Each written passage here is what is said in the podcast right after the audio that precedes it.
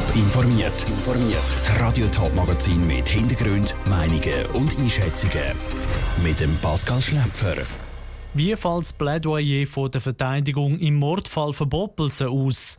Und was macht Jugendtreff in der Region bei den Teenagern so beliebt? Das sind die beiden Themen im Top informiert. Geldsorge allein machen es einem noch lange nicht zum Mörder. Die Aussage ist heute vor dem Zürcher Obergericht gefallen. Ausgesprochen hat sie der Anwalt vom Haupttäter im sogenannten Mordfall Boppelsen. Seit zwei Tagen läuft am Obergericht in Zürich der Prüfungsprozess vom Fall. Das, weil sich der Hauptanklagte gegen die lebenslange Freiheitsstrafe wehren. Unsere Reporterin Joel Erle ist vor Ort. Joel, was ist bis jetzt am zweiten Prozesstag alles passiert? Der Anwalt vom Hauptbeschuldigt hat sich heute Morgen in einem mehrstündigen Plädoyer zum Tatmotiv von seinem Mandant geäussert. Es müsse im Jahr 2016, wo sein Mandant zwei Männer unabhängig voneinander mit Kleppband erstickt hat, etwas vorgefallen sein, wo ihn zu diesen Taten verleitet hat. Geldnot allein sei laut dem Anwalt kein Motiv für Mord. Es müsse halt eben doch eine Serben-Mafia geben, wo ihn zu diesen Taten bewogen hat. Aber der Anwalt gibt auch zu, dass es viele Gründe gäbe, die an der Existenz von der Mafia zweifeln lassen, zumal sich sein Mandant immer wieder vor Gericht in widersprüchliche Aussagen verstrickt. So viel zu den Argumenten, aber was fordert denn sein Verteidiger heute für ein Obergericht für eine Strafe? Der Anwalt vom Hauptbeschuldigten fordert in dem Sinn eine mildere Strafe. Es liegt eine unschuldbare Notstandslage vor, weil sein Mandant zum Mord durch die angebliche Serbenmafia gezwungen worden sei. Sein Mandant sei selber in Lebensgefahr gewesen. Darum hätte er keinen klaren Gedanken mehr fassen Er ist zwar zu Totschlag zu verurteilen, nicht aber zu vorsätzlicher Tötung. Sein Anwalt fordert in dem Sinn einen Freispruch. Die Staatsanwältin hat gestern in ihrem Plädoyer genau das Gegenteil wollen, nämlich eine lebenslängliche Haft plus eine Verwahrung für den Haupttäter. Vielen Dank, Joel Erle aus dem Zürcher Obergericht.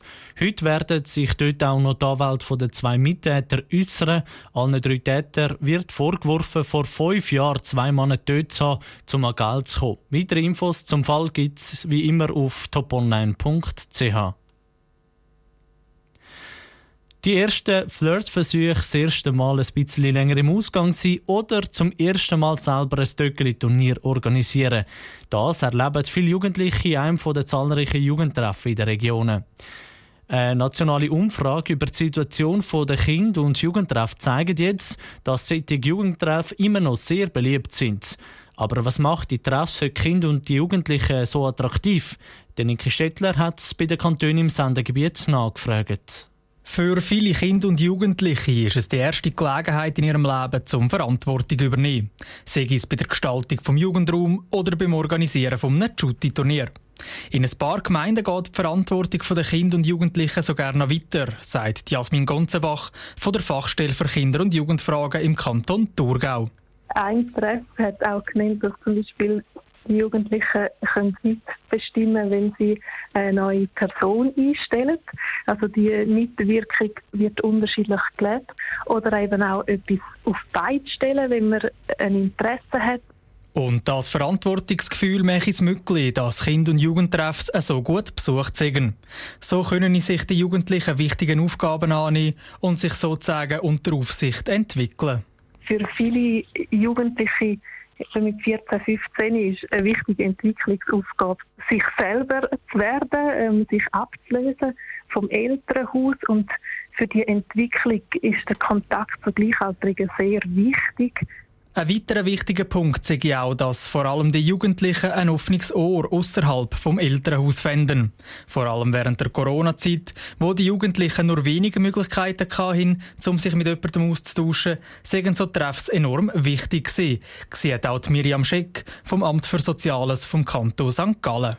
Im Kanton St. Gallen sind viele Angebote von der Kinder- und Jugendarbeit sind auch während der Pandemiezeit zur Verfügung gestanden. Das ist auch sehr wichtig gewesen, dass Kinder und Jugendliche da weiterhin ein Angebot haben, Möglichkeiten zum sich treffen haben, sich auszutauschen, sowohl mit erwachsenen Bezugspersonen wie auch untereinander. Die Miriam Scheck vom Amt für Soziales vom Kanton St. Gallen im Beitrag von Niki Stettler. Kinder- und Jugendarbeit wird in den meisten Kantonen der Gemeinden selber organisiert. Wenn die Jugendtreffen besonders kinderfreundlich sind, kommen sie sogar ein Label vom Kinderhilfswerk UNICEF über. Im Kanton Thurgau haben zum Beispiel Frauenfeld und Arbon das Label schon bekommen. Top informiert, auch als Podcast. Mehr Informationen gibt's auf toponline.ch.